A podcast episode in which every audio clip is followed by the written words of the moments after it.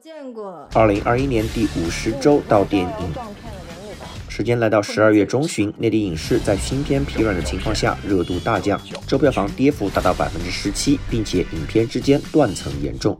在只有一部影片破亿的情况下，最终报收三点七亿，失守四亿线。不一定有我擅长。周冠军依然属于古董局中局。这部定档十二月初的国产大片，原本有望在贺岁档大战到来之前提前收割票房，但是仅在及格线上下徘徊的口碑，让本片失去了票房大卖的可能。这部由雷佳音、李现、辛芷蕾领衔主演的古董题材冒险片，收获了一点六亿的四周票房，累计票房突破三亿。虽然是本周唯一破亿影片，并领跑最近的排片，在其余大片即将来袭的情况下，本片预计最终可能达不到四亿。平心而论，这部豆瓣目前评分六点三的爆米花爽片，能得到一半以上的观众给出三星评价，已经是基本完成任务。片中的各项商业元素还是很规整的，把鉴宝过程视觉化的一些创意也还算不错。如果影片能再完善一些，短板补齐一点，票房本应比目前高出很多。这手法八代单传，不咋地呀，还没传到我这。周亚军依然属于扬名立万，这部黑马国产喜剧片上映满一个月，拿下了九千六百万的第五周票房，累计票房突破八亿。这一成绩已经可以排到二零二一年国产片票房的前十，让我们再次恭喜这部中小成本的惊喜之作。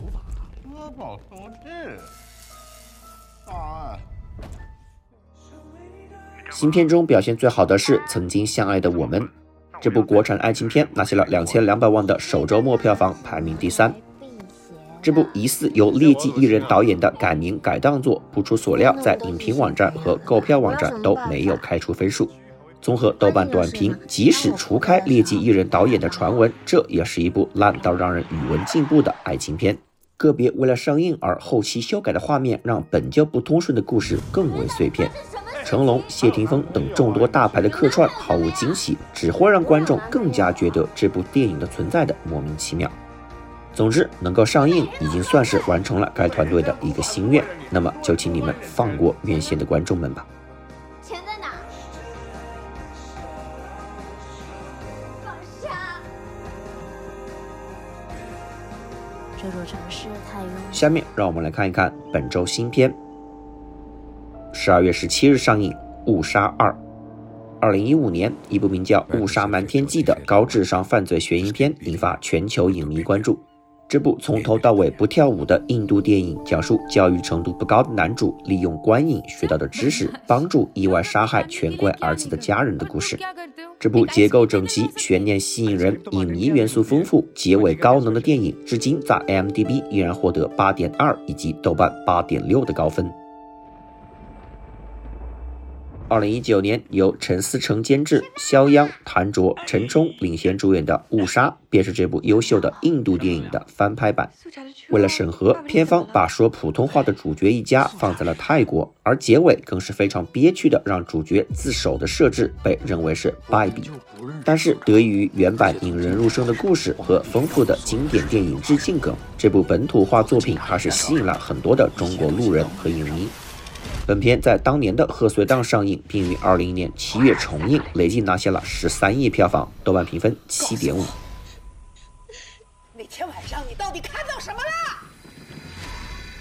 他们只有一个办法得到证据，就是利用你的恐惧。时隔两年，依然由陈思诚监制、肖央主演的《误杀二》回归贺岁档。《误杀二》讲述主角一家的清贫生活被儿子的意外疾病所打乱，走投无路的主角决定放手一搏的故事。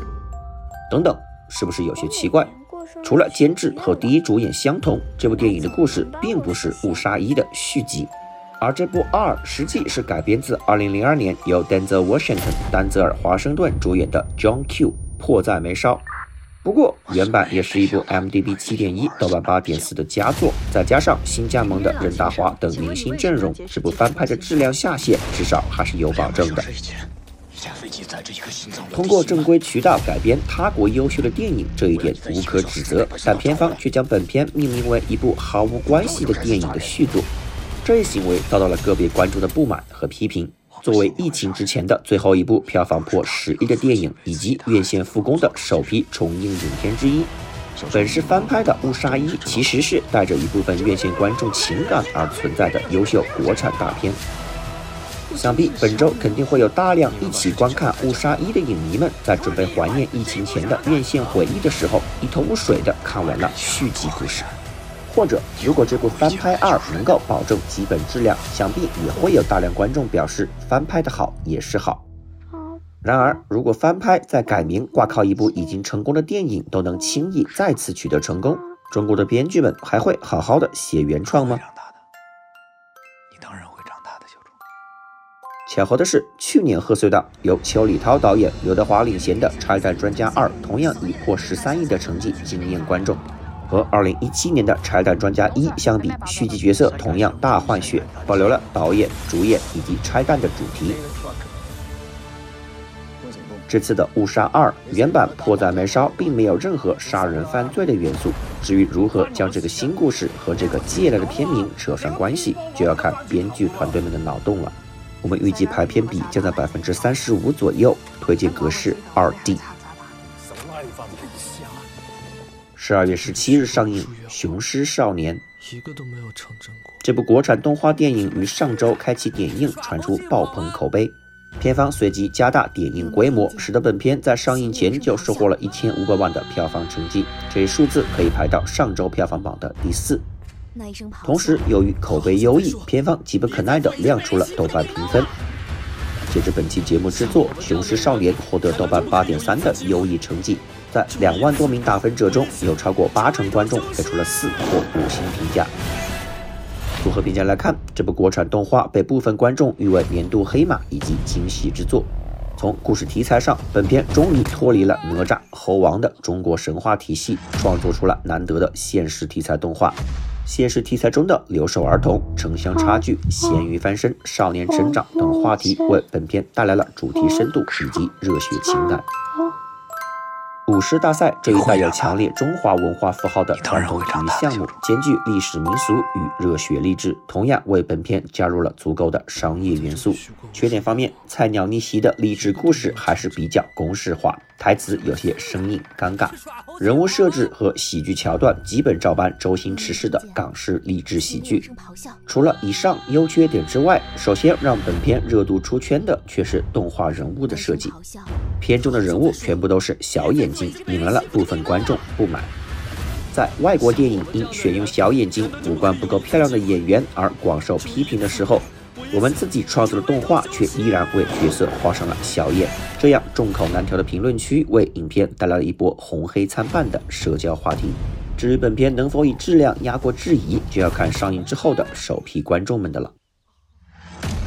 我们预计排片比例在百分之二十五左右，推荐格式二 D。十二月十二日，金马影帝演员图门因病离世，享年六十一岁。一九八五年，图门参演个人首部电影《成吉思汗》，进入演艺圈。二零零一年，他因饰演央视版金庸剧《笑傲江湖》中的左冷禅一角，被大众所认识。他的最近一部作品是十月底刚刚上映的导演周子阳的新作《乌海》。二零一八年，他凭借周子阳的处女作《老兽》斩获金马奖最佳男主角。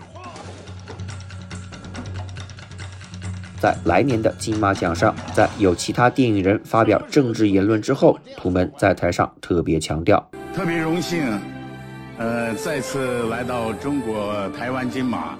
他还补充说：“这次见到了很多熟悉的面孔，嗯，呃，还有接触了很多的新朋友，是我感到了两岸一家亲。”这番话当时引起岛内热议，也获得中国网友的一片赞赏。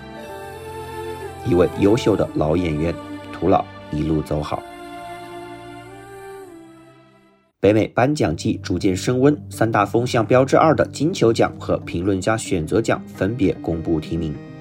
在第七十九届美国电影电视金球奖公布的提名名单中，《Belfast》贝尔法斯特、《Coda》监听女孩、《Dune》沙丘、《King Richard》国王理查德、以及《The Power of the Dog》犬之力提名剧情类最佳影片，《Ciano 西哈诺》Don't Look Up 不要抬头，《Licorice Pizza》甘草披萨，《Tick Tick Boom》倒数时刻，《West Side Story》西区故事提名音乐喜剧类最佳影片。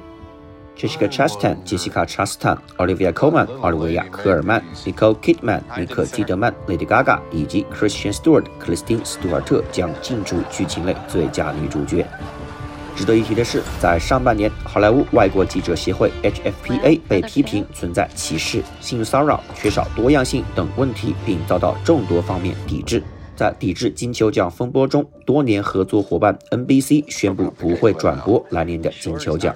为了应对本届金球奖参选影片无需报名，评委会在所有符合评奖的作品中选出提名名单。宣读仪式也非常低调，但颁奖典礼依然将于2022年1月9日举行。由广播影评人奖演变而来的第二十七届评论家选择奖电影类提名名单在同日出炉。西区故事《贝尔法斯特》以十一项提名并驾领跑，《犬之力》《沙丘》以十项提名紧随其后。与金球奖不同，Guillermo del Toro 吉尔莫·德尔托罗的新作《Nightmare Alley》玉面情魔取代《西哈诺》提名最佳影片。本届颁奖礼同样也将于二零二二年一月九日举行。众多颁奖季的大热影片已经开始数自己得了多少个前哨奖，后几位的种子选手们依然盼望着自己的颁奖季前景。各位看了多少颁奖季热门了呢？我是 Cloud，我们继续下周到电影。You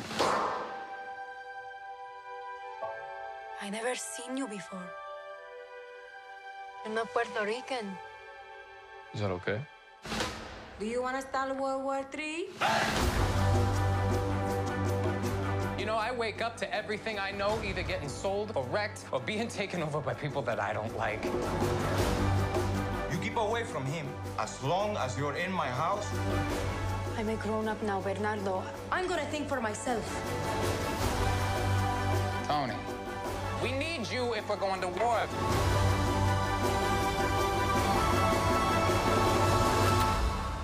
Who are you? Friend or foe?